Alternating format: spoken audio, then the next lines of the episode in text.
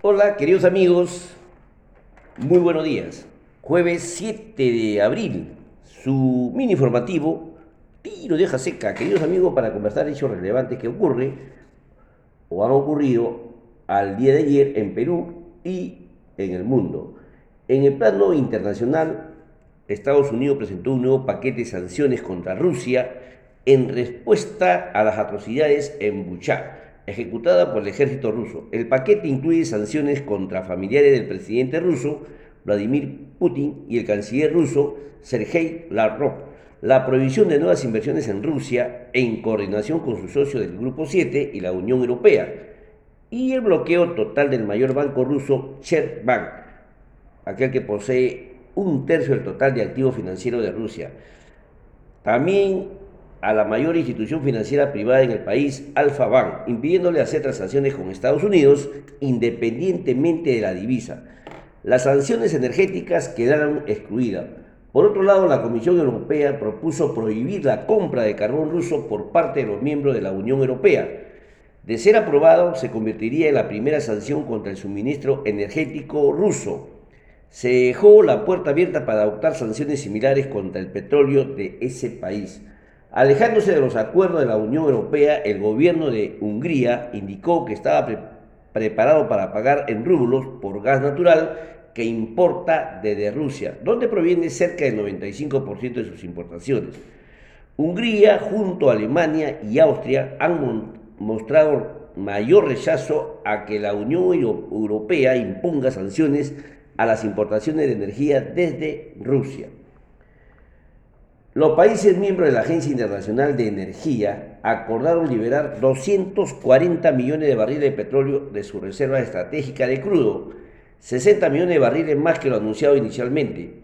Este nuevo anuncio supone liberar 1,3 millones de barriles cada día, cerca del 1% del consumo diario global, durante los seis meses que el presidente americano Joe Biden indicó que duraría esta medida.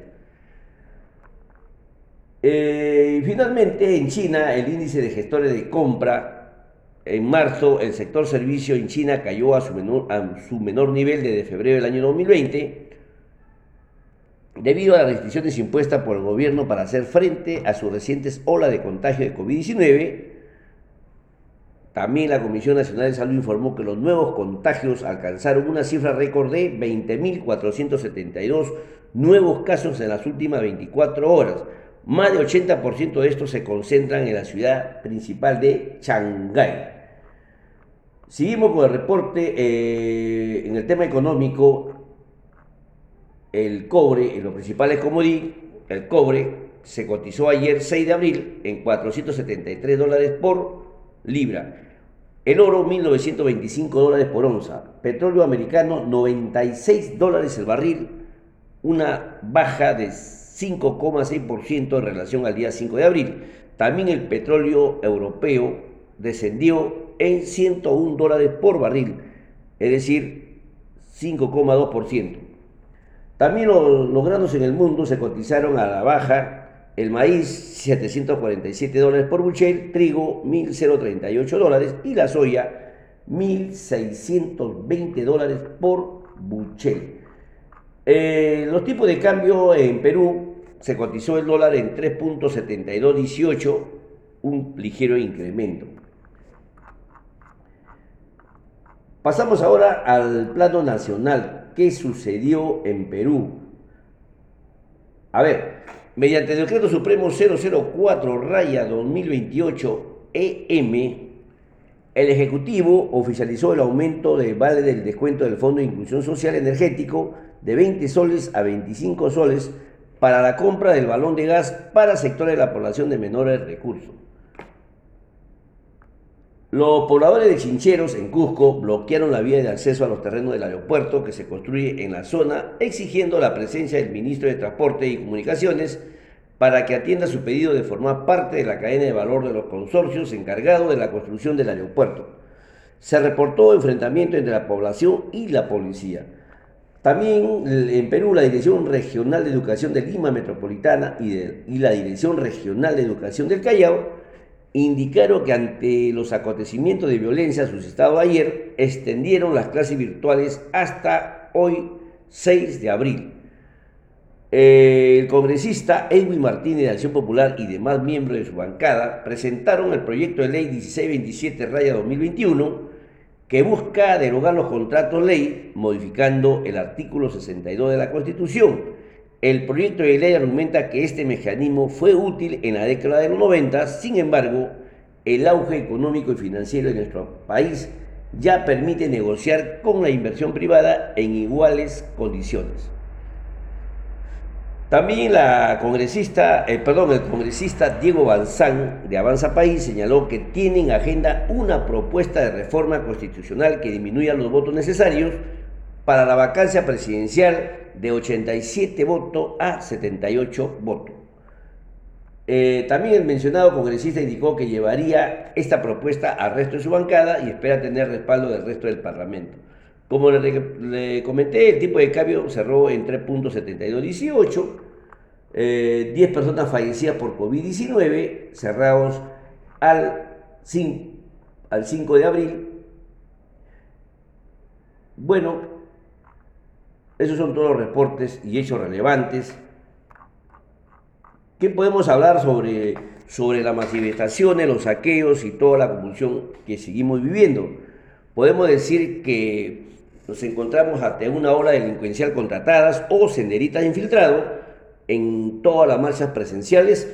Son unas y varias opiniones que se pueden recoger de diferentes columnistas.